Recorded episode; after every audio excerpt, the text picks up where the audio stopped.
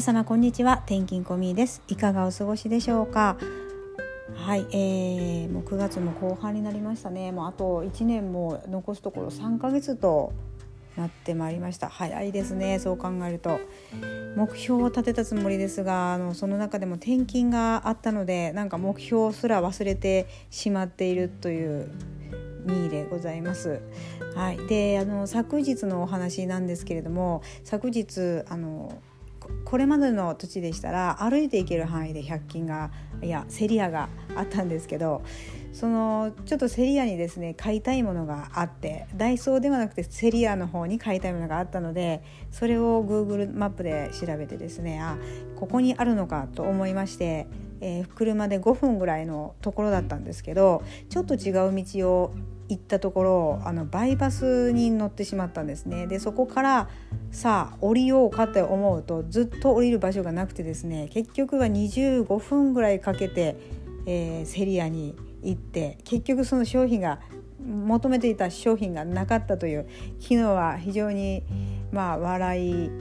話だになるようなあの時間がありました。まあそれもですねもうポジティブに考えていこうかなって最近は思ってる次第です。はい、でですねあの昨日、え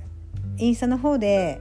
えー、本を買いましたっていうのでアップさせていただいたんですけれどもあのこの杉岡先生はもともと今現役、えー、循環器専門医の先生をされてらっしゃるんですけれども非常に考え方があのポジティブ思考でなんかこうあ今の自分の気持ちに寄り添ってるなっていうことであのすごく共感を持てましたのでよく聞いているんですけど今日のお話で成功日記というのを取り上げられてました。あのこの成功日記っていうのはですねあのまあ、ちょっとした幸せなことだったり人に貢献したりああとはあなたの周りの方に感謝をされたことだったりまああの本当に自分が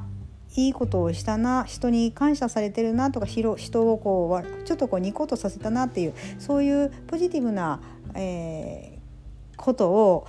ノートでもいいんですけどメモ帳でもいいんですけどそこにこう言葉に書くことでですねあのー、非常に脳があいいことをしたんだなっていうそうするとですね、えー、脳がまたどこかいい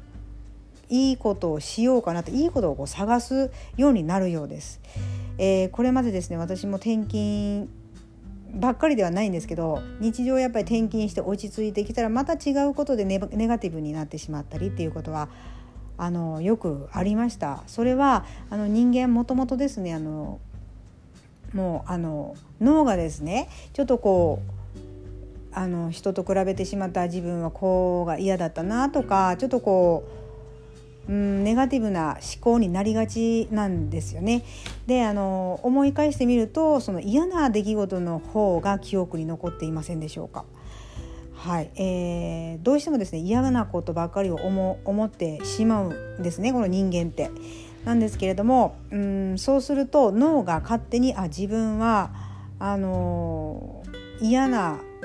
ことをしているんだとかちょっとこうネガティブな思考の方に入ってしまいがちなのでできるだけそのいいことを自分にとっていいこと、まあ、人が喜んでくれたこと私はあの周りの人がこう共感してくれたり笑ってくれたり楽しんでくれてることがとても嬉しいので、まあ、そういったことをちょっとこうノートに書いてみる。でノートに書くこともちょっと億劫だなとか私なんかあんまり書くことが本当はあの好きではないんですねなのでこうやって音声で残していっているんですけれども音声でもですね今はこうやって残すことであのアーカイブをこうつけておくと何に対してこう物事を言っているっていうところを以前の配信を見返すことができると思います。でここであ自分はこの時こういう風な感情だったんだなとか、えー、あいいこと言ってるんだなとかいうことを自分で自分自身をこうよくこう自己肯定感を上げていくと非常にまあ脳としてもまたいいことをしようとかいうポジティブな気持ちに変わっていきますので是非もう強制的にですね変えたり残していくっていうことで脳がポジティブなことを良いことを探していこうというこう働きに向かってくれるそうなので是非このことをやってみてみてください。はい今日はそういうお話でした。またこれからもうちょっとまとめれるように私もあの挑戦していきたいと思っております。最後までお聞きしてくださり本当にありがとうございます。では失礼いたします。